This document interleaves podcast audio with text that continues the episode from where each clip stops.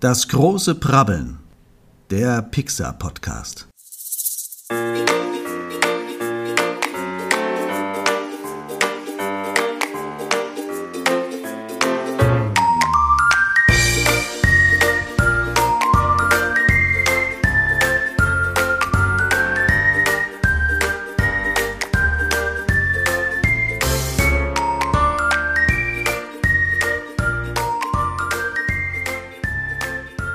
herzlich willkommen zur neuesten Episode, zu Folge 5 unseres Lieblingspodcasts, unseres eigenen Lieblingspodcasts, das große Brabbeln. Mein Name ist Shaggy Schwarz, an meiner Seite wie auch jede Episode. Der wunderbare, charismatische, attraktive, pretty Paul Ziemer. Hallo Paul. Vielen Dank. Dankeschön, Dankeschön. Der Applaus ist gerechtfertigt. Ich freue mich hier zu sein.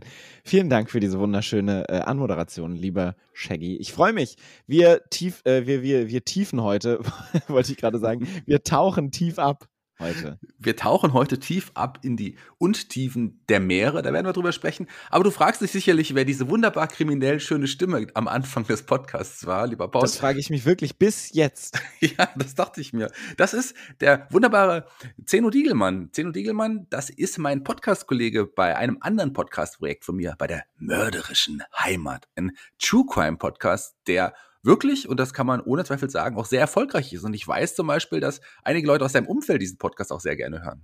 Das ist richtig. Claudia, die unter anderem ähm, schon äh, hier unser Intro eingesprochen hat, ist großer Fan von Mörderischer Heimat.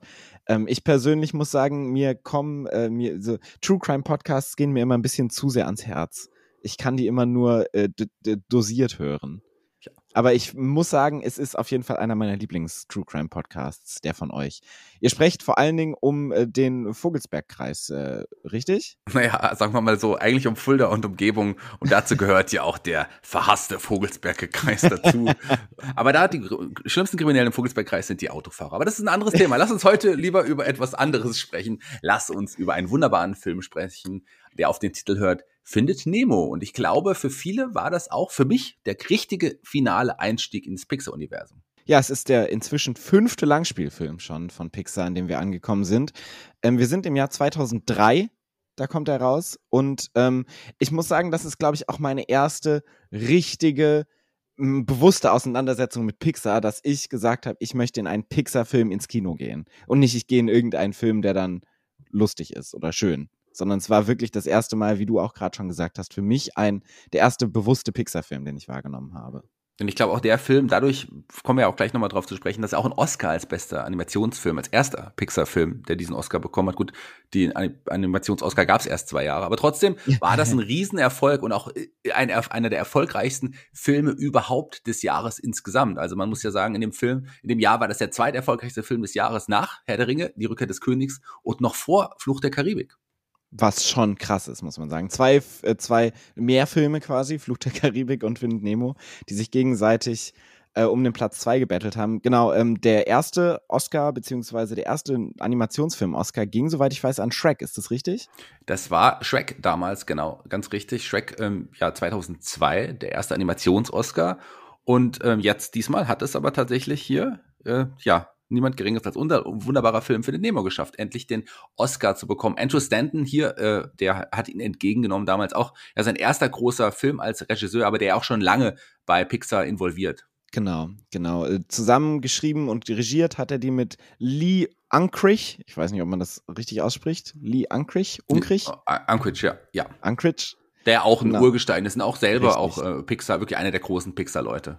Genau, der hat ähm, vor allen Dingen auch sehr viel geschnitten, viele, viele äh, Filme geschnitten von Pixar und unter anderem auch schon bei Toy Story 2 und Monster AG co-directed und jetzt bei Findet Nemo auch, bevor er dann ein bisschen abtaucht, im wahrsten Sinne des Wortes, und dann 2010 ja erst wiederkommt mit seiner äh, Regie von Toy Story 3, die er dann komplett selber übernommen hat. Das auch ist quasi sein letzter Co-Regie-Film. Ja, auch ein wichtiger, wirklich, wie wir es gerade gesagt haben, wichtiger, ja, Pixar, Pixar auch ein Pixar-Urgestein, ein wichtiger Eckpfeiler des Pixar-Studios. Gerade für später wurde er dann auch nochmal richtig groß. Also da wirklich eine, eine tolle Besetzung. Und die Musik in diesem Fall war ein, ein anderer Newman. Thomas Newman in den, hat in diesem Fall hier die Musik gemacht. Da also ist zumindest für die Musik hauptverantwortlich gewesen. Das ist tatsächlich der Cousin von Wendy Newman. Richtig, ja. Die Newman Family. Ich habe da tatsächlich in dem Zuge auch mal ein bisschen mich äh, recherchetechnisch reinge reingebracht. Und äh, die Newman Family gehört zu den Families oder die Familien mit den meisten Oscar-Nominierungen, äh, weil irgendwie alle irgendwie sehr, sehr tief drin sind in diesem ganzen Oscar-Film-Metier. Und äh, auf Wikipedia steht es tatsächlich, dass die ähm, Newman Family die größte oder meist äh, nominierte Familie sind, soweit ich weiß. soweit Wikipedia vertrauenswürdig ja. ist. Wir haben das ja, wir kennen das ja aus der Schule, ne? Wikipedia als Quelle, okay, aber doppelchecken machen wir nicht, Nein. weil wir trauen Wikipedia inzwischen. Hallo Wikipedia, wenn, wenn, wenn das Wikipedia nicht weiß, wer dann?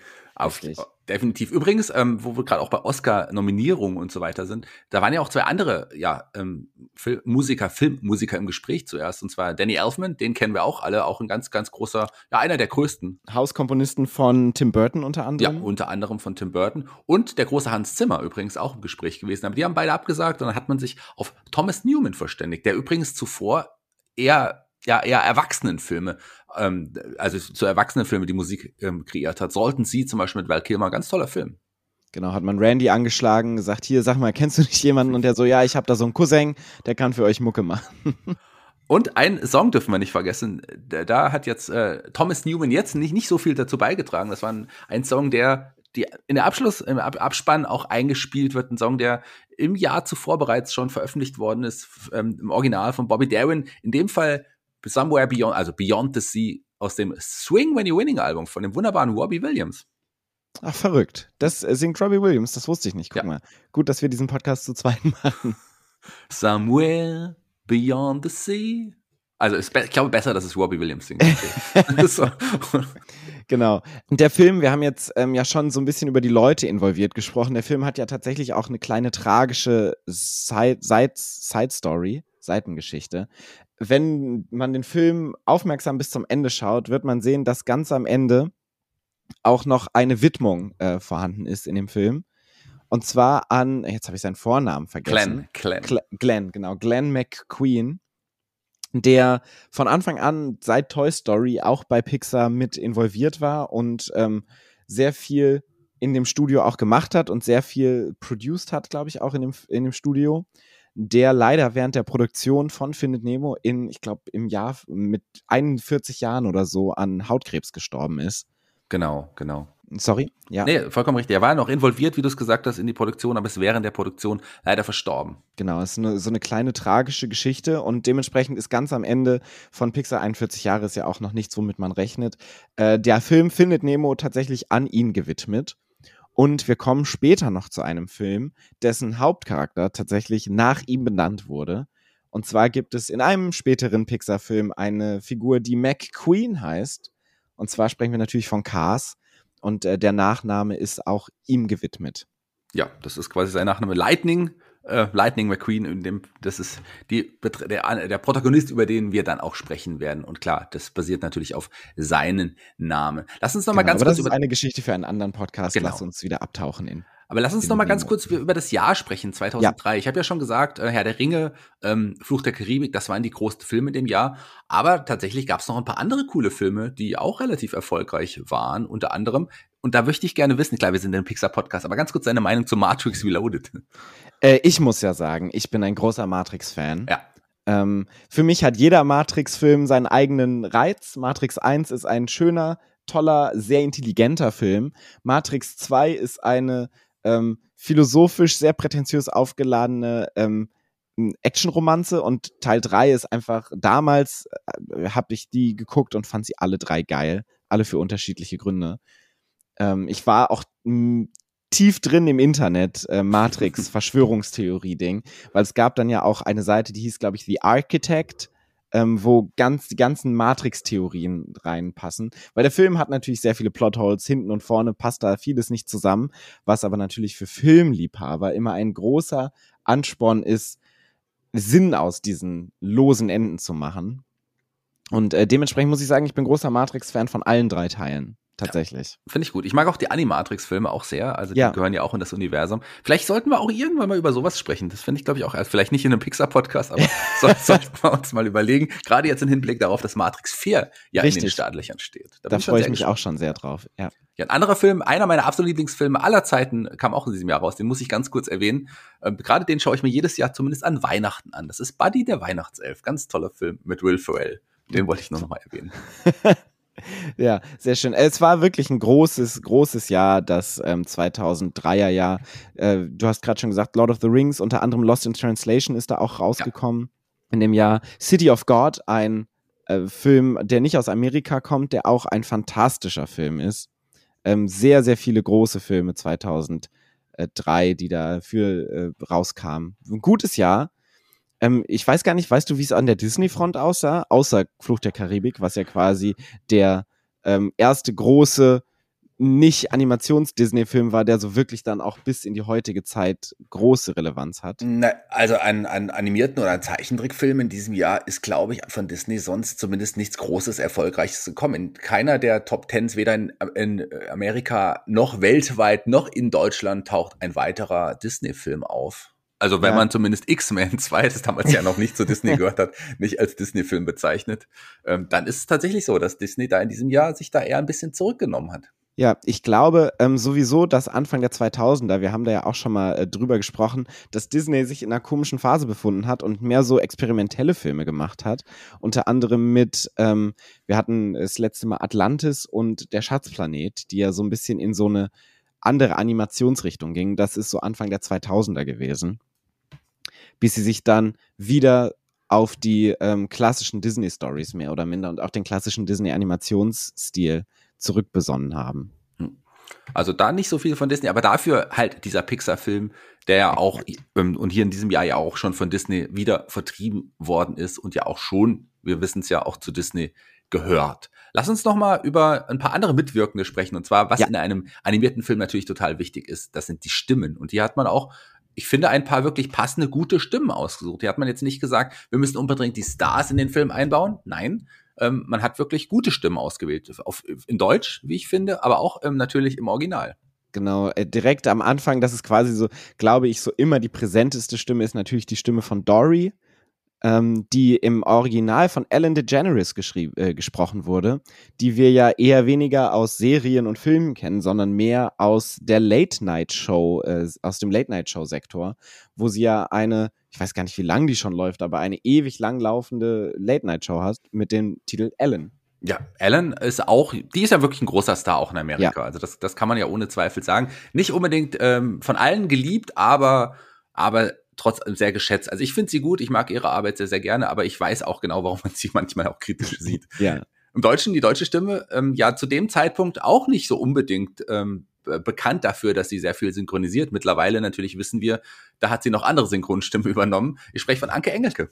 Ja, auch eine sehr passende Übersetzung, äh, beziehungsweise passende, passendes Casting, weil Ellen DeGeneres und Anke Engelke so ziemlich genau den gleichen Vibe Ja. ver verkörpern in der Stimme gerade bei Ja. Dory. Finde ich auch, finde ich auch tatsächlich. Und ich glaube, deswegen hat man sie möglicherweise auch gewählt. Ähm, na gut, es sind auch andere Stimmen, wie jetzt zum Beispiel Anchor und Chum, beziehungsweise Hammer und Hart, die beiden. Ähm, die hat man nicht ausgewählt, damit, weil, damit sie so klingen wie im englischen Original, denn das sind Erkan und Stefan Ja. gewesen damals. Also das fand ich jetzt nicht so gut besetzt. Aber ansonsten die, die Hauptsprecher, ähm, Marlon im, im Original Albert Brooks, jetzt nicht unbedingt ein großer Star, aber ein guter Synchronsprecher, also klar auch ein bekannter Schauspieler, aber der ist jetzt kein A-Liga-Star. Und Nee. im Deutschen hat man sich für Christian Dramitz entschieden. Und ich finde auch, der klingt ähnlich dem Original, oder?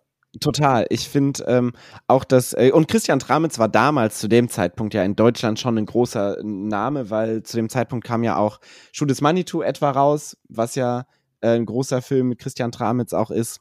Und äh, dementsprechend, und Albert Brooks kennt man tatsächlich nicht, da, da, also ich kenn, kannte ihn tatsächlich nicht, bis ich diesen Film jetzt mich mehr damit beschäftigt habe.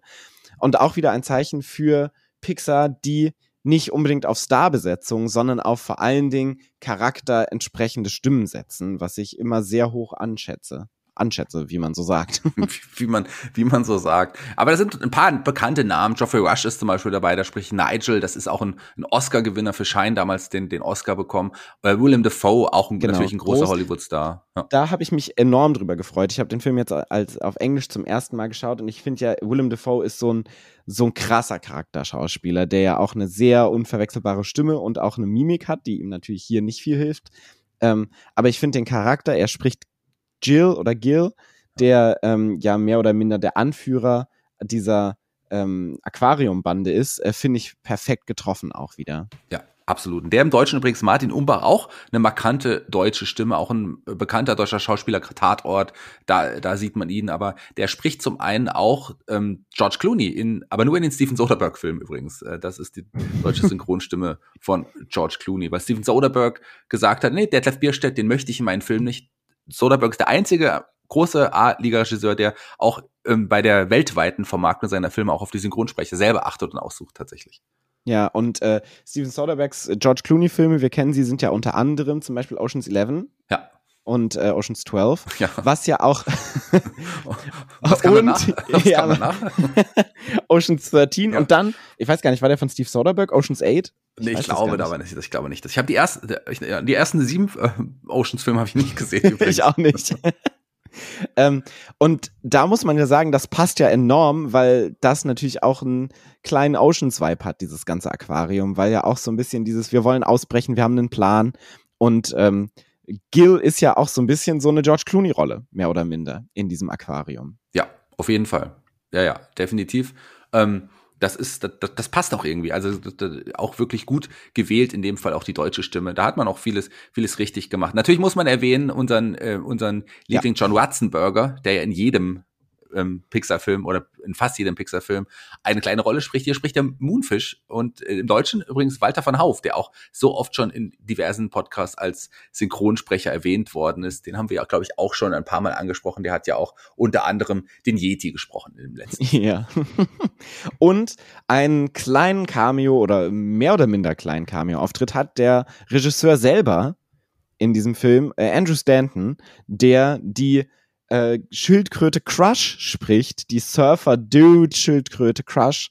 Ähm, eine meiner Lieblingsstimmen aus diesem Film tatsächlich. Finde ich, passt fantastisch. Dieses australische ja. Aussie-Slang, Chillo, rumslacken, äh, passt, äh, hat Andrew Stanton da sehr, sehr schön verkörpert. Ja, und für die Hörer, die sich fragen, warum habt ihr die Synchronstimme von Nemo eigentlich noch nicht angesprochen? Tatsächlich ist äh, im Original Alexander Gold jetzt nicht so ein großer Star geworden. Man kennt ihn vielleicht aus der wunderbaren Serie Weeds. Da hat er eine durchgehende Rolle, ansonsten wirklich nur so Mini-Rollen und halt wirklich die Synchronstimme von Nemo in der Fortsetzung dann auch nochmal, ähm, auch nochmal natürlich gesprochen. Und, ähm, und Dominik Redl ist ein junger deutscher äh, ja, Schauspieler, der ähm, aber er wirklich durch, nur durch diese Rolle eigentlich bekannt geworden ist. Ein bisschen Synchron hat er noch gemacht, um aus dem Eis unter anderem.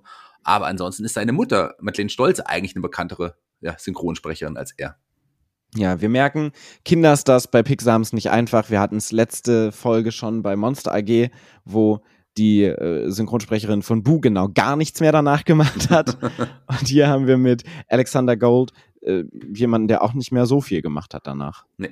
Aber bevor wir jetzt gleich mal, was wir ja noch immer noch nicht getan haben, Zusammenfassung des Films uns anhören vom lieben, lieben Pretty Paul, ähm, haben, will ich eine Sache nochmal. Ich habe, wir haben es ja schon gesagt, Oscar bekommen im, im Jahr 2004, natürlich dann bei der Oscar-Verleihung. Weißt du, welche anderen Filme nominiert waren? Für äh, Animationsfilme? Ja, in diesem Jahr. Da war tatsächlich gar nicht, äh, gar, die, also ich würde mal sagen, die Konkurrenz war nicht so groß. Das eine waren die Bärenbrüder, Mhm. Kein so schlechter Film. Nö, finde ich auch schön. Ja, aber auch kein so großer Film letzten Endes. Ja.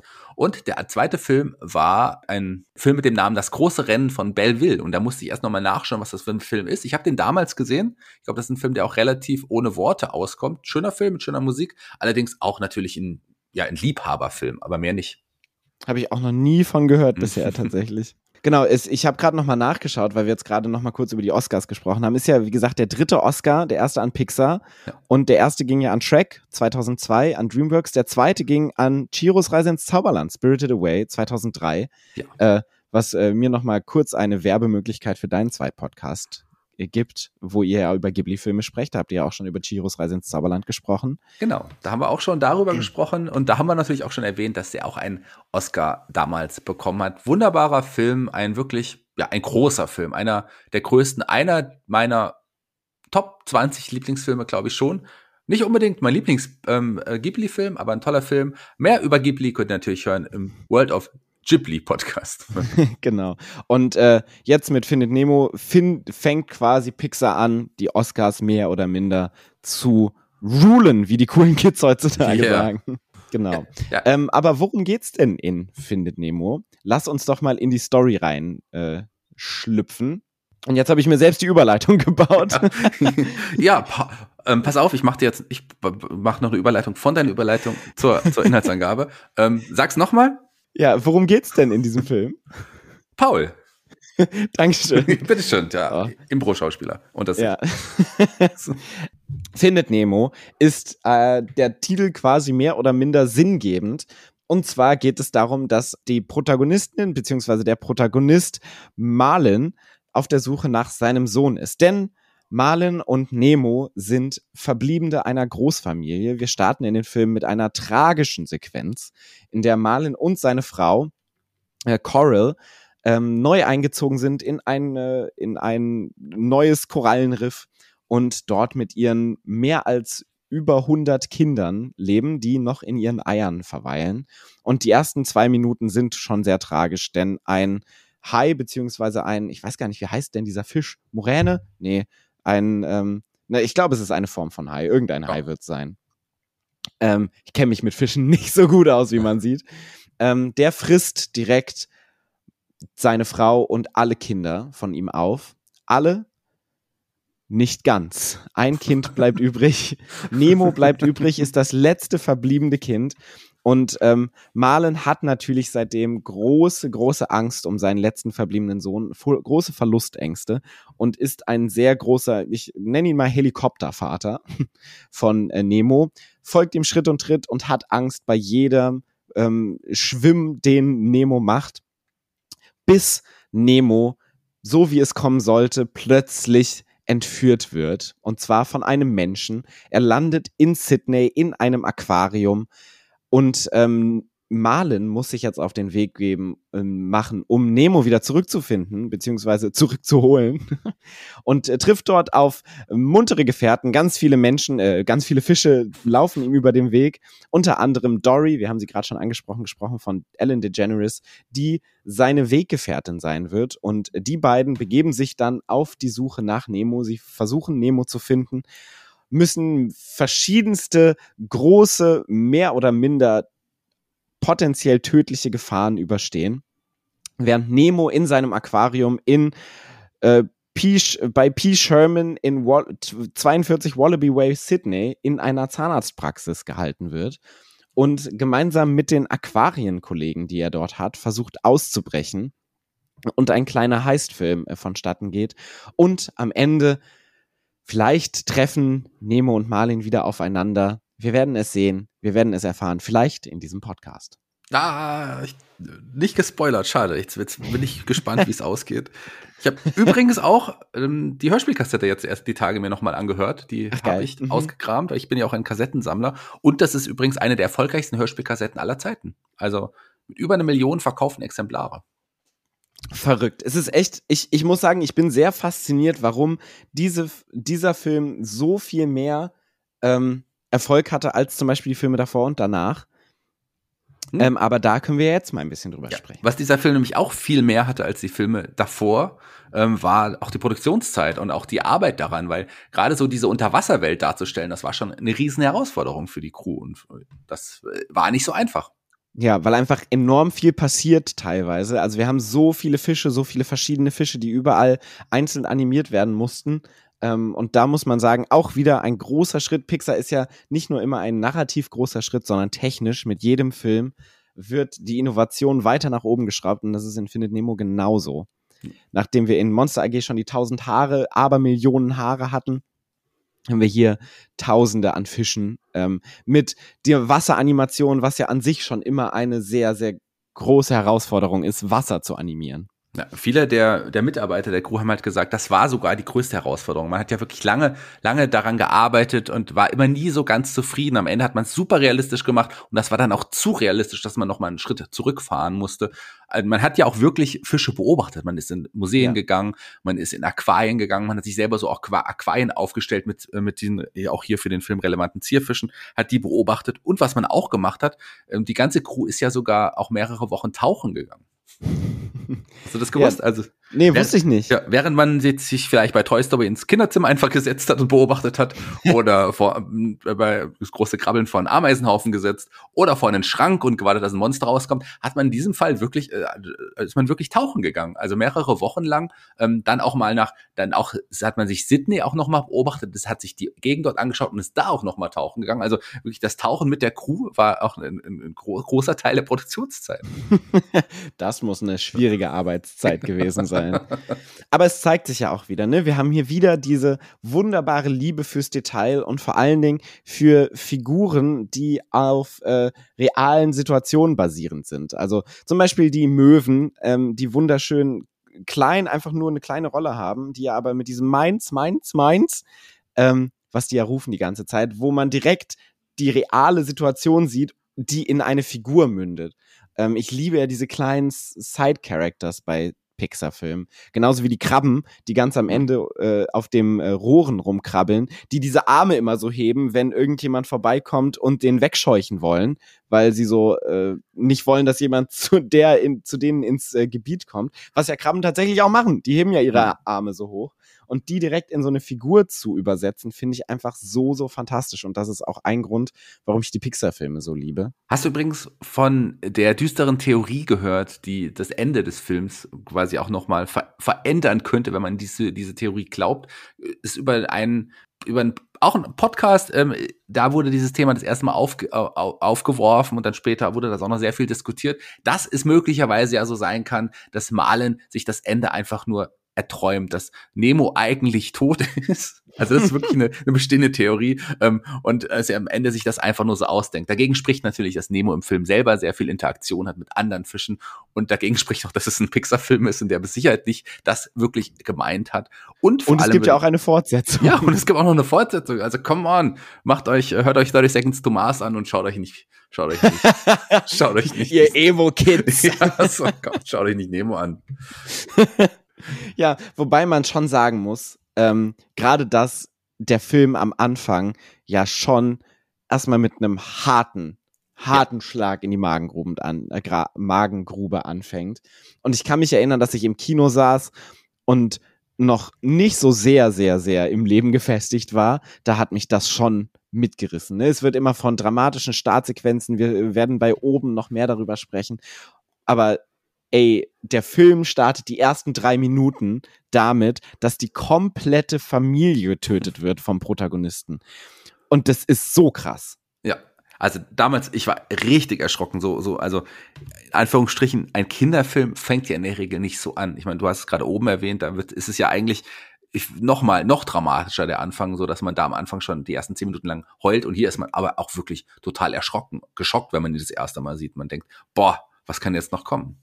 Weil es dich halt direkt in die Gefahren des Meeres reinholt. Und das finde ich ist schon narrativ super krass, weil es sofort die ganze, den ganzen, die ganzen anderthalb Stunden, die danach kommen, dir direkt gefährlicher macht. Weil mhm. hier ist ein Fisch, der tötet deine ganze Familie. So, und jetzt schwimm durch das ganze Meer.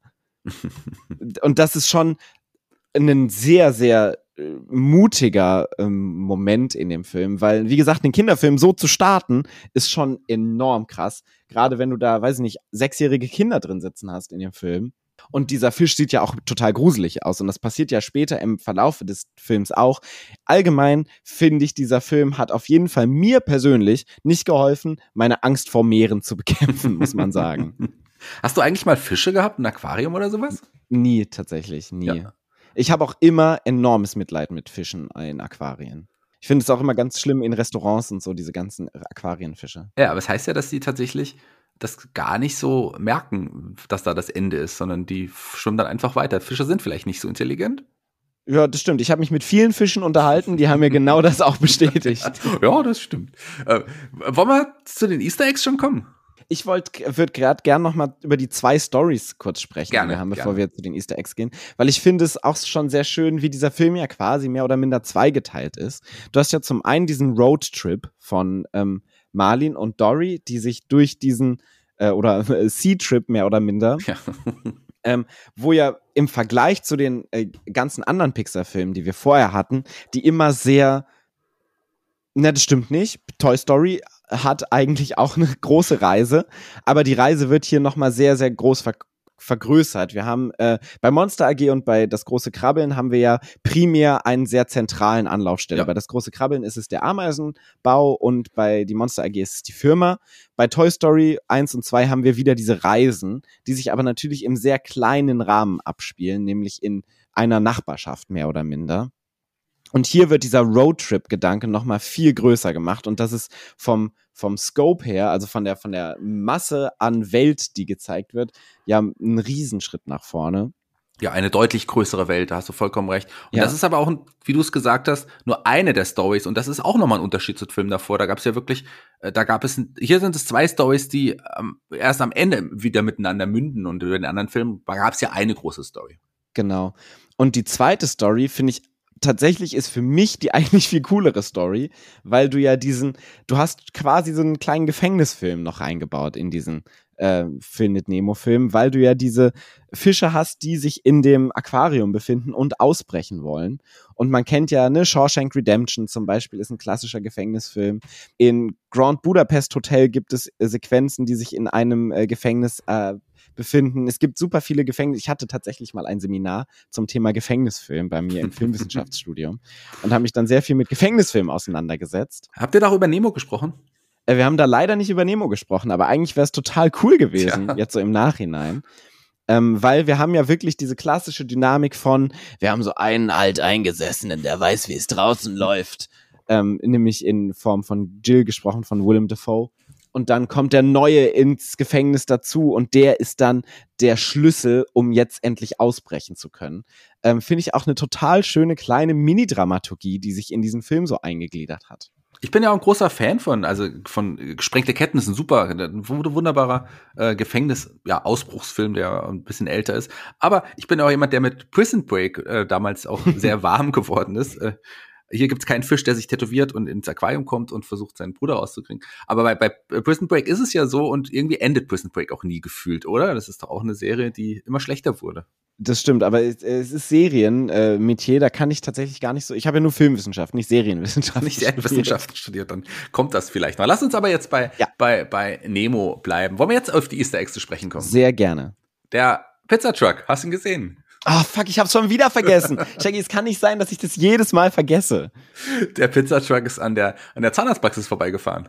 Tatsächlich, als, als da, als sie gerade mit diesen Plastiktüten raushüpfen wollten. Da hat man ihn unter anderem gesehen. Mm. Später am Fenster. Übrigens auch noch, ähm, in, ja, ist Luigi, der, der, das gelbe Auto, äh, fährt auch noch, also später, gegen Ende, auch noch mal da dran vorbei, also aus Cars. Mm. Verrückt, der ja dann auch wieder erst später äh, zum Vorschein kommt. Ganz genau. Also auch wieder ein Foreshadowing hier. Ähm, A113, hast du das entdeckt? Die Zahl, die auch immer wieder auftaucht in den Pixar-Filmen. Auch äh, die ist mir äh, natürlich entgangen, Shaggy. Das ist die Modellbezeichnung der Unterwasserkamera, äh, die der Zahnarzt Ah, hat, als er ganz Foto, am Anfang. Ganz am Anfang, als er dieses Foto von, von Nemo macht. Das ist tatsächlich so. Ansonsten habe ich jetzt hier zum Beispiel den, den Ball habe ich nicht gesehen. Den Ball habe ich auch nicht gesehen, aber ich habe ähm, zumindest ein Easter Egg mitgebracht und zwar sehen wir Buzz Lightyear Mhm. an einer Stelle im ähm, in dem äh, Spielebereich dieser ähm, der der der Zahnarztpraxis liegen, glaube ich. Genau, da liegt, da liegt Buzz, eine Buzz Lightyear-Figur rum. Weißt du, was da auch drüber hängt? Ist ein, Nee. ein Monster AG Mobile hängt, äh, hängt Ach, da verrückt. Auch. Ja, hängt da auch. Und ein Buch, ähm, ich glaube, da ist Sully drauf, da steht M is for Monsters. So ein Kinderbuch liegt da auch. Wie drauf. kann man sich nur so selbst feiern? Das ist ja fast schon eklig. Ja, ganz, ah, da, das sind da unsere Filme. Unsere Filme. ja. Ja, ja, aber das, ähm, das ist da alles gewesen. Sonst, was ist mir noch aufgefallen? Ja, ähm, es ist tatsächlich nicht nur ähm, nicht nur ein, ein Buzz Lightyear, den ich da gesehen habe. Doch, ich glaube, das das war's dann. Doch tatsächlich. Sorry. Doch, Du, Hey, eine ach, Sache. ich weiß, was noch hing. Eine Postkarte mit der Aufschrift Greetings from Emeryville. Ähm, das hängt in der Zahnarztpraxis da an an der Wand und das ist tatsächlich die Stadt, in der Pixar ja ihren Firmensitz hat. Wie heißt die Stadt? Ähm, Emeryville. Emeryville, also wie so äh, wie Emerald so ein bisschen. So, so ein bisschen wie Emerald. Schön, schöner Name. Emeryville. Ä- Emeryville. ist auch so eine Stadt, wo man nicht betrunken mit dem Taxi hinfahren sollte. Oder wenn du betrunken Taxi fährst, fährst du immer dahin. Emeryville. Komisch, jeder will dahin. Jeder will dahin. Unfassbar. Ähm, eine Sache, die ich mich ja gefragt habe, ist, wir haben ja diesen äh, Zahnarzt, der Nemo am Anfang klaut, beziehungsweise entführt, als Geschenk für seine Nichte. Und ähm, dann muss Marlin zusammen mit Dory Meilen über Meilen ähm, durch dieses Meer schwimmen. Also sie schwimmen ja schon eine riesige Weile. Ja. Ähm, durch diesen Strom und so, also mehrere hundert Meilen wahrscheinlich. Wie weit fährt dieser Typ mit einem kleinen Boot aufs Meer hinaus, um kurz mal tauchen zu gehen? Naja, das ist ein Zahnarzt. Der hat das Geld, der kann das mal eben machen. Ja, der quält Menschen, ähm, der quält Kinder, der quält auch sich selber. ja, aber das war schon eine Sache, die ich mich immer gefragt habe. Warum schwimmt er so weit raus? Aber weißt du, wie man auch schwimmen sieht? Am Ende im Abspann? Nee. Ähm, Mike, Mike Wasowski, Mike Kloskowski, den sieht man auch schwimmen tatsächlich. Durch, den, durch, die, durch die Buchstaben hindurch. Durch die Buchstaben, ja. Äh, Ich muss sagen, ich bin ja, ich, ich gucke ja Abspänne immer bis zum Ende, haben wir ja auch schon rausgefunden. Im Kino, ich bleib immer bis zum Ende sitzen, aber manchmal lasse ich mich zu leicht ablenken ähm, und äh, gehe dann vielleicht mal auf Toilette, während der s- Film Abspann im Hintergrund noch läuft. Ähm, das ist, glaube ich, vielleicht in diesem Fall passiert. Hast du gerade gesagt, du guckst dir immer den Abspann, aber manchmal gehst du auf Toilette. Ja, aber der Abspann läuft, also ich beende keinen Film vor dem Abspann. Okay. Aber es ist dann auch immer so, dass dann die Leute, die mit einem im Kino sind, dann immer sagen, komm, warum sitzt du denn noch? Ist, ist doch Ja, ganz schlimm. Äh, hattest du auch immer die Situation, dass die Leute dann fünf Minuten schon draußen stehen und du als letzter dann dazu kommst und Ja, bei mir so, oh, immer noch am wir Rand. gehen? stehen immer noch am Rand und, Ja. und warten da, während um mich herum schon aufgeräumt wird letzten Endes. Ja, äh, liebe Kids, die ihr das vielleicht hört, ihr kennt das nur, dass dann plötzlich im Abspann ähm, dann andere, Netflix euch andere Filme vorschlägt. Das ist aber ich hasse das. Ich finde das ganz schlimm. Das Disney Plus macht es ja auch. Dir, dann wird dieser Bildschirm so klein Ja. und wenn du zehn Sekunden wartest, kommt schon noch der nächste Film. Ich, ich finde das unfassbar schlimm. Ja, gerade wenn man da auch noch was erwartet. Ich meine, äh, gut, damals äh, vielleicht nicht so gängig, aber mittlerweile sind ja auch gerade dann noch nach dem Abspann gleich kleine Teaser ganz gebräuchlich, auch dank Marvel unter anderem. Also da denkt man, dann hofft man, dass immer noch was passiert. Ja.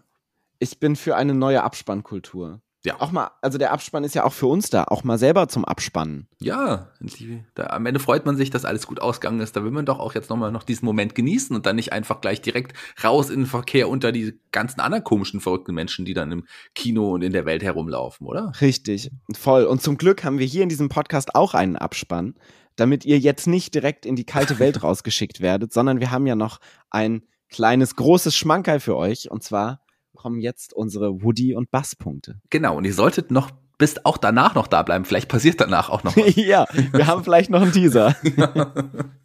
ja, ähm, die Story, lieber Paul. Wir haben hier eine wunderbare Geschichte. Wie viele Punkte? Also wir können es ja nochmal erklären für die, die vielleicht jetzt erst einsteigen. Wir geben eine Punktzahl von eins bis fünf, haben verschiedene Kategorien. Fünf ist natürlich die höchste Punktzahl, die wir vergeben können. Eins ist die niedrigste Punktzahl oder vergeben auch null Punkte? Ich glaube, für mich ist eins die niedrigste, aber null in, in ganz schlimmen Fällen. Vielleicht werden wir irgendwann eine Null haben. Wir, weiß, wir wissen es nicht. Na, ich glaube, bisher eine Null ist schon schwierig. Aber ich würde auch sagen, dann nur in Ausnahmefällen. Wie viele Schauen Punkte mal. Es gibt ja noch so? Filme wie Arlo und Spot. Vielleicht. Äh, Magst du den gar nicht? Weiß ich nicht. Wir werden, wir werden drüber sprechen, wenn wir ihn äh, nochmal angeschaut haben. Ich habe äh, zum, ich habe Cast 2 noch nie gesehen. Ja, siehst du mal. Nee, Guck doch, mal. Cast 2 habe ich gesehen. Doch. Aber Gibt's Cast 3 vielleicht nicht. Cast 3 Ja, nicht 3 gesehen. Evolution. Nee, den habe ich gesehen. Ich habe nur Cast 2 nicht gesehen. Nein, nein. Ich habe tatsächlich Cast 3 noch nicht gesehen. Das tue ich nur, mache ich nur für euch, liebe Hörer. Sehr gut. Aber jetzt werden wir uns der Story widmen. Ja. Ähm, ähm, wie viele Punkte vergibst du denn der Story? Ja, dadurch, dass ich dich zuerst gefragt habe, ist aber nett, dass du mich direkt die Frage direkt weitergibst. tut, es tut mir leid. nee, also ich finde, ähm, ich mag die Story sehr. Gerade auch in dem Fall muss man es ja, wie du auch äh, ähm, korrekt festgestellt hast, sagen, die Stories, ähm, die sich ja hier auch ineinander verwoben sind und am Ende wunderbar münden. Mir gefällt die Story sehr, sehr gut. Reicht aber trotzdem nicht für die Höchstpunktzahl, weil ich weiß, da kommt noch einiges. Aber vier Punkte gebe ich hier gerne. Ähm, äh, stimme ich zu, ich mag vor allen Dingen die Side, den Sideplot mit dem Aquarium. Und tatsächlich muss ich sagen, ich bin nicht so ein großer Fan der Story an sich von Findet Nemo, weil Ja. sie ja schon sehr äh, basisch ist. So, wir haben eine Person, die hat ein Ziel und die muss da jetzt durch. Und dann trifft sie auf verschiedene Figuren. Dementsprechend hätte ich diesem, äh, dieser Story, wenn es nur diese Story ist, tatsächlich nur zwei Punkte gegeben. Aber wir haben ja zum Glück noch diesen kleinen Gefängnis-Subplot. Dementsprechend komme ich insgesamt auf drei Woodies. Ah, dann drei. Ja. Ja, drei. Drei Woodies gestimmt. Ich habe hab natürlich vier Bass vergeben. Wie viel Bass gib, vergibst du denn den Charakteren? Ich vergebe Woodies. Und Okay. ähm, so, jetzt muss ich ganz, ich, jetzt muss ich was sagen. Finde Demo finde ich ein toller Film. Es sind super viele schöne Nebencharaktere, Nebenfiguren. Aber mich nerven die beiden Protagonisten konstant. ich bin so genervt von äh, Marlins Overprotected, äh, so diesem, diesem Übervorsichtigen. Gerade am Anfang bin ich so genervt die ganze Zeit schon. Auch während des Films die ganze Zeit dieses, oh, jetzt komm doch endlich mal, zieh mir dir mal den Stock aus dem Arsch. Natürlich verstehe ich die emotionale große Fallhöhe, die der Film gerade am Anfang hat. Ähm, und am Ende haben wir ja zweimal, dreimal diese Momente, wo er äh, über seinen Schatten springen muss, aber die kommen halt auch zwei oder dreimal. Und ich muss ganz ehrlich sagen, ich finde Dory unfassbar nervig. ich ich, ich finde die Figur auch nicht lustig. Ich finde sie wirklich einfach nervig. Ähm, ja, so, jetzt habe ich es gesagt, jetzt ist es raus. Ich gebe zwei Woodies für Figuren. Okay, also ähm, du hast ja jetzt zwei der Hauptcharaktere niedergemacht. Ja, Also in dem Film. Es gibt noch einen dritten Hauptcharakter, ähm, Nemo. ja. Der ist aber auch irgendwie nicht unbedingt sympathisch, oder? Also äh, klar, Na, süßer der ist- kleiner Fisch. Ja. Aber der ist halt auch nicht so, also der ist halt eher flach. So. Der, Ja. der, der wird ja auch nicht wirklich, der ist ja eigentlich hauptsächlich ein Werkzeug für Marlins ähm, Motivation und im Gefängnis des Aquariums ist er auch nur ein Werkzeug für die anderen zum Ausbrechen Ja. und ein Spielball. Äh, dementsprechend ist das auch keine große Figur, die da so wirklich ausgefüllt wird. Ganz genau. Und auch keine wirklich interessante, spannende Figur dann dadurch auch. Weil er auch nur Mittel zum Zweck ist, wie du es gesagt hast. Obwohl er ja auch ein namensgebend für den Film ist. Das ist schon komisch, weil man so die drei zentralen Charaktere des Films eigentlich nicht so wirklich spannend und interessant findet, eher nervig. Aber, und jetzt kommt das große Aber, du hast es ja schon angedeutet, die ganzen anderen Seitcharaktere, die immer mal auftauchen, die sind so facettenreich, die sind so unterhaltsam, die haben wirklich so, so äh, spannende Charaktere, coole Stimmen, ähm, das passt irgendwie alles. Selbst die Möwen allein sind einfach, äh, da könnte ich mir den ganzen Film mit den Möwen einfach nur anschauen. ja. Ja, die sind fantastisch. Also ich äh, komm, gebe hier aufgrund dieser zahlreichen tollen Side-Characters noch drei Punkte. Aber ich bin nicht alleine mit meinem, ich finde die Figuren tatsächlich ein bisschen nervig, habe ich jetzt mal so rausgehört von dir. Nee, bist du definitiv nicht alleine und ich glaube auch viele unserer Hörer, nicht alle, ein paar werden jetzt denken, was, äh, nee, die beiden Jungs, die sind nervig. Ähm, okay, damit können wir leben. Der Film ist Dann frage ich mich, warum seid ihr immer noch Hörer? Ja, ganz genau. So. Ja, vielleicht äh, wa- hoffen sie noch auf eine Veränderung. So, das ist ja, so Ja. Charaktere verändern sich ja auch im Laufe der Zeit. Ähm, stimmt. ja, das werden wir aber nicht mehr. Genau. Vielleicht äh, werden wir noch ein bisschen. Ähm, äh, ach nee, du musst ja überleiten. Ich habe ja zuerst gesagt gerade. Genau. Nee, ich muss überleiten zu Ja. dir, weil du zuerst sagst. Ich bin komplett durcheinander. Ähm, witzig. Äh, und genau darum geht's jetzt in der nächsten, in der nächsten Kategorie, nämlich den Humor. Wie sieht's denn da bei dir Ja, aus? witzig, dass du dich vertan hast. ja. Das wäre die Überleitung gewesen. Ähm, ja, ich habe Humor. Danke. Und du? Gut, sehr schön. Ich, ich weiß es noch nicht. Ja, ich muss, ich muss schon sagen, ähm, auch hier muss ich wieder auf die ganzen Seitcharaktere zu sprechen kommen. Die sind einfach durch die Bank weg wirklich erstmal sehr gut getroffen, aber viele davon sind einfach unglaublich witzig. Also ich habe sehr viel in diesem Film gelacht. Also nicht weniger als in einigen der Filme zuvor und deswegen vergebe ich tatsächlich auch hier die vier Punkte. Bei mir, ich äh, bin ja äh, Connoisseur, Humor-Connoisseur. ähm, ich muss sagen, es gibt wieder einige Sachen, die ich äh, sehr cool in dem Film finde. Ähm, unter anderem ist dir die kleine Shining-Referenz auch aufgefallen. Natürlich wahrscheinlich. Ähm, als sie vor dem Hai fliehen, ähm, in diesem U-Boot und der äh, Hai durch die Tür rein crusht und sagt, Here's Billy. Ich glaube, er heißt Billy. Äh, natürlich eine klassische Referenz zu Here's Johnny von. Shining. Ja.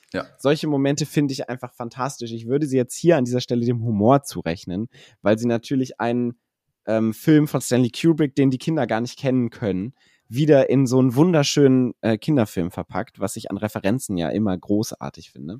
Ich finde auch viele Figuren sehr schön. Ähm, ich liebe die Sequenz am Ende, wenn es im, im, im Zahnarzt, in der Zahnarztpraxis das Chaos ausbricht Ja. und du die Reaktionen der BesucherInnen siehst, die davor sitzen.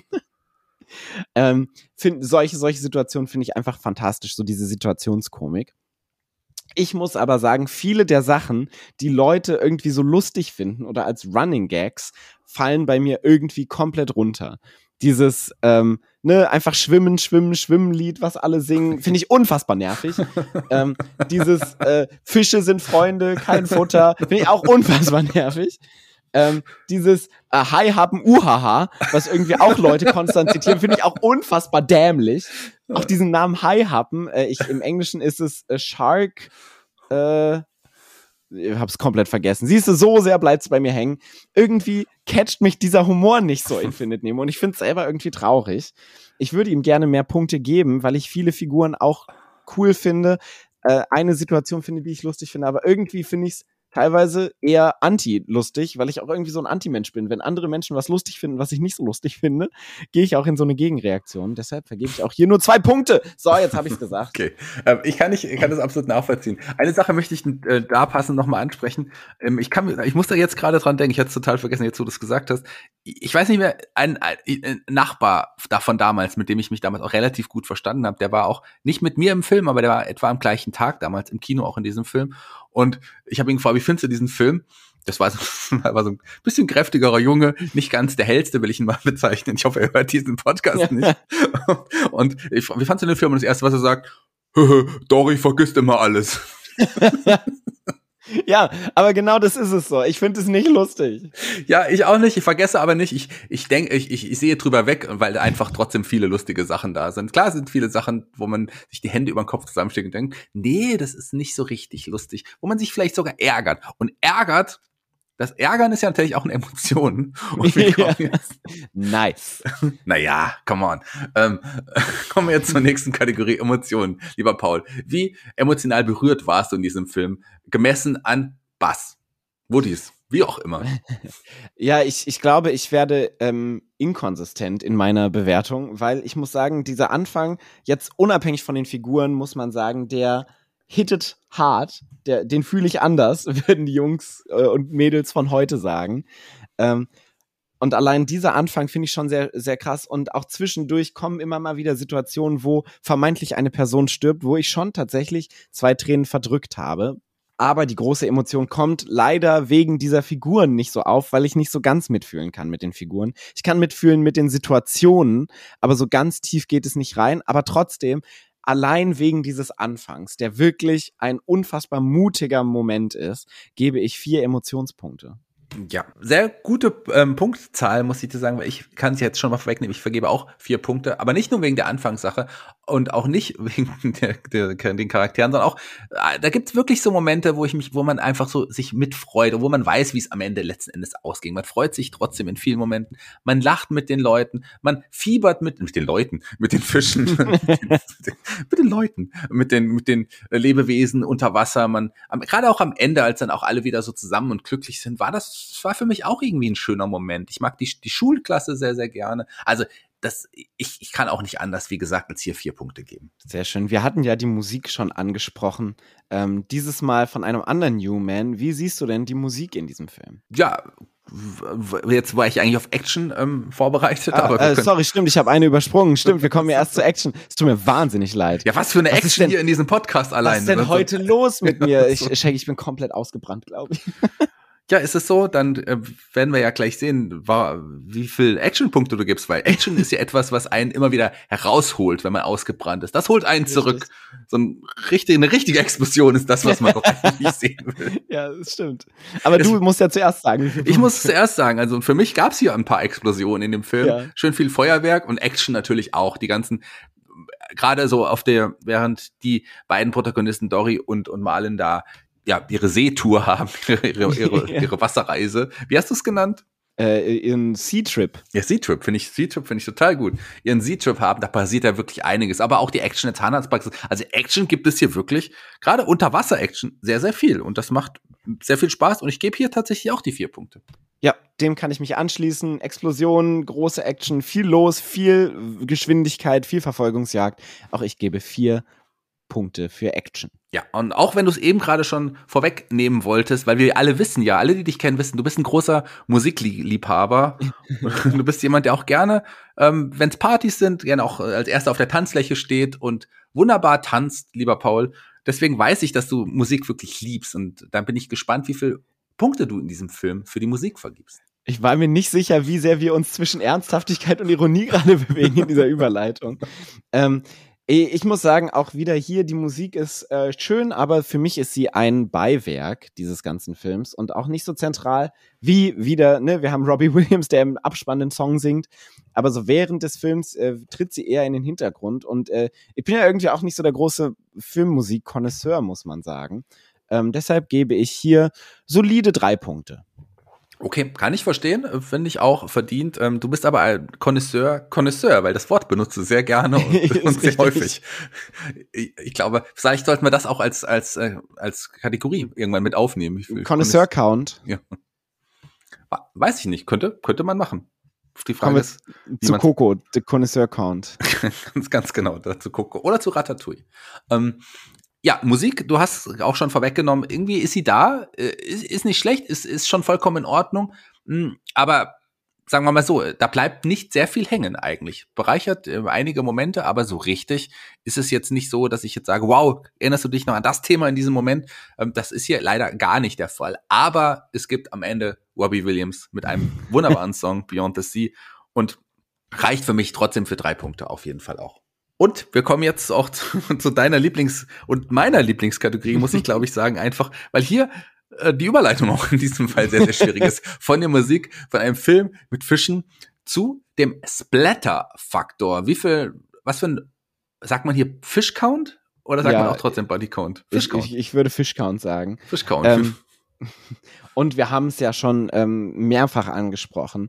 Es, der Film startet mit einem Massaker. Es ist ganz einfach so. Äh, über 100 Fische, Babys sogar, werden getötet. Massen an Babys und eine äh, Fischin. Und äh, allein das ähm, es werden Fische auch verletzt. Äh, ganz viel wird im weiteren Verlauf, äh, der Tod ist äh, nicht mehr so präsent im weiteren Verlauf, aber wir haben sehr viele Situationen, die todesnahe sind, aber man muss es sagen, dieser äh, Body Count, Fish Count ganz am Anfang, der lässt uns keine andere oder mir keine andere Möglichkeit, als fünf äh, Punkte dem Splatter-Faktor zu geben. Ja, ähm, fünf Punkte direkt, das ist natürlich, das ist natürlich Wahnsinn, weil fünf Punkte haben wir, glaube ich, nur im ersten Toy Story vergeben bisher. Ja. Aber ähm, ich muss natürlich sagen, es geht ja natürlich nicht anders. So wie du es gesagt hast, wie viel, was wir hier für ein Massensterben haben, alleine ja. in den ersten Minuten des Films. Also viel mehr Leichen gibt es eigentlich, glaube ich, Leichen. Ähm, gibt es in keinem anderen. Naja, es äh, ist ja, es, äh, davor war ja tatsächlich auch schon viel Leich. Kleiner Fischgag am Rande. Ja, fünf Punkte für den Humorfaktor für Paul auf jeden Fall. Das kann ich, Weiß kann ich, ich schon mal sagen. Und bei mir natürlich, du hast es schon gerade begründet, gibt es hier auch die fünf Punkte für den Splatter-Faktor. Sehr schön. Und wir kommen zu einer äh, Kategorie, die sehr ähnlich klingt, aber nichts damit zu tun hat, und zwar den Kinderaugen. Wie sehr gibt dieser Film uns eine neue Perspektive auf die Welt? Wie sehr können wir die Welt aus den Kinderaugen sehen durch äh, Findet Nemo? Wie sieht es da bei dir aus? Ja, ich finde, hier sind ja sehr viele zentrale Themen, die man äh, auch durch Kinderaugen so versteht, wie sie auch gemeint sind. Freundschaft, Vertrauen, sind nur zwei ganz, ganz wichtige Punkte. Und ich muss sagen, wenn als ich als Kind, wenn ich als Kind diesen Film geschaut hätte, und ich glaube, ich habe es als Kind, wo man natürlich ein bisschen rechnen. Nee, nicht ganz mehr. Da war ich schon ein großes Kind. Und äh, man kann ja auch als großes Kind einen Film durch Kinderaugen sehen. Habe ich das jetzt ein bisschen seltsam ausgedrückt? Ich weiß nicht. Vier Punkte. Ah, verrückt. Das ist, glaube ich, unsere größte Abwandlung, weil ich muss sagen, ich finde, der Film ist cool, ist wie gesagt so ein Roadtrip, viel passiert, aber so wirklich eine neue Perspektive auf das, das Ganze gibt es mir nur in der Hinsicht, dass ich mich bestätigt darin fühle, dass ich Aquarien nicht so gut finde und ähm, dass äh, es den Fischen in Aquarien nicht so gut geht. Das ist so für mich eine Perspektive, die ich ähm, durch den Film nochmal verstärkt sehe. Und der Rest ist einfach nur ein Entertainment-Paket und natürlich auch ein emotionales Paket mit, äh, wie geht es mit dir weiter, wie entwickelst du dich weiter, solltest du dich, ähm, ne, die klassischen Moralen, die wir kennen aus dem Film, wie sehr ist es gut, äh, beschützend zu sein, wie sehr solltest du anderen Wesen deine, deren Freiheit lassen, wie sehr nimmst du und wie, viel, wie viel gibst du äh, an Schutz und Freiheit. Ähm, trotz allem keine große neue Perspektive, deshalb vergebe ich nur zwei Punkte ja. in Kinderaugen. Ja, das ist tatsächlich unsere größte Differenz. Klar, du hast ein paar Sachen angesprochen ich glaube auch, dass man als Kind danach dem Film vielleicht anders auf, generell auf die Meeresbewohner achtet und da auch vielleicht sich dann auch mehr für Umwelt und so solche Themen einsetzt. Mag sein, aber vielleicht übertreibe ich da auch ein bisschen. Und äh, vielleicht bist, äh, hast du da auch so ein bisschen Rechte. Aber da ist dadurch erklärt sich auch unsere Differenz und unsere Differenz, die ja auch jetzt ganz klar am Ende, glaube ich, die größte Differenz ja, ich weiß es nicht. Ich glaube, bei Toy Story zwei waren wir auch schon relativ weit auseinander. Ich bin gespannt, wie groß unsere Differenz ist, denn ich habe alles zusammengezählt und komme auf 31 Punkte. Ja, und ich habe alles zusammengezählt und komme auf 25 Punkte. Ja, das heißt, das ist wirklich jetzt unsere neueste, größte Differenz insgesamt. Für mich der zweitbeste Film, für dich ist der Film relativ weit hinten mit Toy Story 2 punktgleich. Ja, verrückt. Das ist hm. doch, für dich ist es auf Platz 1 jetzt damit gesprungen. Nee, auf Platz zwei auf tatsächlich Platz zwei. hinter, also auf Platz eins, da sind wir uns einig, das ist natürlich der Namensgeber unseres Podcasts bisher immer noch das große das Krabbeln. große Krabbeln, ja. sehr schön. A Bugs Life. Aber hier sind wir sehr weit auseinander. Zusammengezählt hat dieser Film aber, ähm, glaube ich, wenn ich es richtig sehe, ist er auf dem dritten Platz. Verrückt. Ja, gut. Das, äh, das ist dann der gesammelte, kulminierte äh, ja. Platz, den wir ganz am Ende, wenn wir alle Pixar-Filme äh, durchgesprochen haben, verleihen werden in einer großen Zeremonie, wenn wir nach New York reisen und äh, nee, nach Wolverville und werden da eine große Verleihung mit den ganzen Pixar-Zuständigen ähm, machen. Ja, da werden auch einige äh, Pixar-Verantwortliche das erste Mal nach der MeToo-Bewegung auch mal wieder zu sehen sein. ja, genau. unserer Verleihung. Nee, ähm, das ist ein anderes Thema, das wollen wir heute nicht aufreißen. Heute, wir lagen weit auseinander. Wir sind uns aber trotzdem einig, dass es ein wunderbarer Film ist. Ich würde mal von den Hörern interessieren, wie, wie, wie schätzt ihr den Film ein? Ist der auch, seht ihr den wie Paul unterm Strich, würde ich sagen, ein bisschen überbewertet. Kann man das so sagen? Ja. Ja. Ganz ein bisschen und ja. so ganz vorsichtig. So ein bisschen vielleicht. ja. ja, das, was äh, das große Krabbeln unterbewertet ist, ja. ist äh, findet Nemo für mich überbewertet tatsächlich. Ja. Also ähm, das Witzige ist ja, dass ich genauso viele Punkte hier vergeben habe bei diesem Film wie du beim großen Krabbeln. Ähm, ja. Ja, vielleicht lasse ich mich auch blenden von dem Schein und dem Erfolg und suhle mich lieber in dem Erfolg, als dass ich jetzt mich bei den anderen Filmen blicken muss. Wobei, das große Krabbeln hat bei mir auch mehr Punkte bekommen als dieser Film. Also wieder alles gut. Lieber Hörer, ja. sagt mal, wie ihr es fandet, wie ihr den Film fandet, wie ihr uns findet. Uns könnt ihr folgen und ähm, ja alle Infos über Facebook und Instagram einholen. Den Podcast gibt's bei Spotify, dieser Apple Podcast, iTunes, Windows Movie Maker, Windows Movie Maker, VLC Player. Ja, Pretty Paul C-Player. Was? Paul C-Player? VLC-Player. VLC-Player. und den gibt's auch auf Pauls Rechner, wenn ihr Richtig, und auf deinen auch. Auf meinen Also, auch. wenn ihr mal vorbeikommt, hört doch mal rein. Ja, kommt doch mal vorbei, hört mal rein. Müsst ihr aber nicht, aber es sei denn, ihr wollt vorbeikommen, dann sehr gerne. Paul freut sich immer über Besuch. Un unbedingt. ähm, wenn ihr unsere Bewertung heute unglaublich fandet, dann hört unbedingt nächste Woche wieder rein. Denn äh, nicht nächste Woche in zwei Wochen. Nächste hört nächste Folge. Woche wieder rein, wenn es heißt. Eine Woche noch, bis zur nächsten Folge. genau. Denn da werden wir uns dem nächsten Pixar-Film widmen. Und zwar dem ersten Pixar-Take auf Superhelden mit Die Unglaublichen oder zu Deutsch Die Unglaublichen The Incredibles oder auf Englisch einfach nur The Incredibles. Und ich kann jetzt schon mal vorwegnehmen, ich mochte den beim ersten Mal schauen eigentlich gar nicht so. Ich habe mich erst nicht rangetraut, aber habe dann doch Gefallen gefunden. Hm, und äh, das ist unser Teaser für die nächste Woche. Wir hoffen, ihr habt eine schöne Woche. Geht doch mal tauchen, geht mal schwimmen, passt auf die Fische auf. Und wir sehen uns in der nächsten Folge wieder in zwei Wochen. Ja, und hört heute unbedingt die Schlussmusik bis zu Ende an. Genau. Vielen Dank dir, Shaggy, für diese kleine Planschtour durch Findet Nemo. Ja, und dir, lieber Paul, vielen, vielen Dank für diesen wunderbaren Podcast, der wieder eine Stunde rangereicht hat. Verdammt. So viel zum Thema. Wir schaffen heute eine halbe Stunde. Nächste Woche. Tja. Nächste, äh, in zwei Wochen. Verdammt. Nächste Woche, nächste Woche schaffen wir es bestimmt. Nächste Woche ist ganz kurz. Tschüss. Tschüss.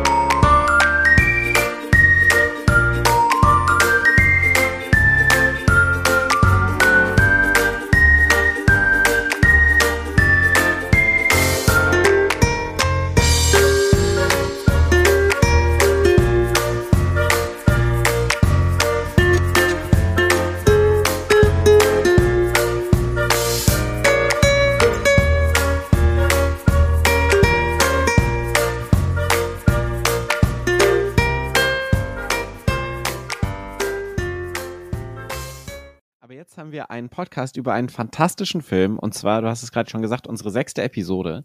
Das heißt, wir sind im sechsten Langspielfilm von Pixar gelandet. Und zwar ist das The Incredibles oder Die Unglaublichen.